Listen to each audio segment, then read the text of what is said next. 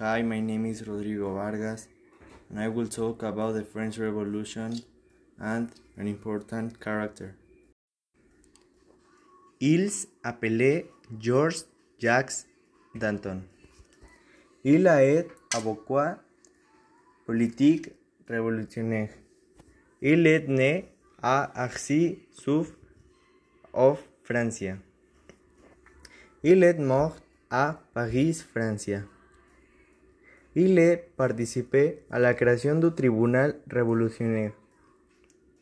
Danton portait un chemise blanc et un costume noir, qu'il accompagnait d'un foulard blanc avec des chaussures noires. L'endroit était suffragant avec des coupes d'armes, des sangs et des femmes et des maisons détruites. Il avait une femme, nom Louis Sébastien. Le nom de sa mère était Marie Comuth. Il a eu trois enfants, noms Anthony Danton, François Danton, Georges Danton.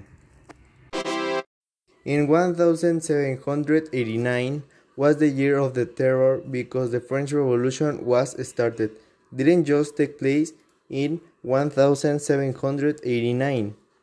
It actually lasts for another six years, with far more violent and momentous events taking place in the years after. In the years after 1789. However, here we examine the British reactions to the events in France during this famous year.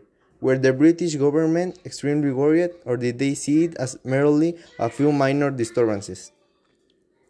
Danton was born on October 26. He was a French lawyer and politician.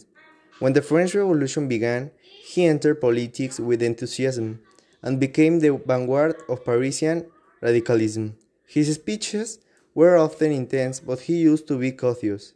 In July, he founded the Society for the Rights of Man and of the Citizen, better known as the Cordeliers Club. He led the Republican agitation that led to the shooting of protesters on the Champ de Mars on July 17.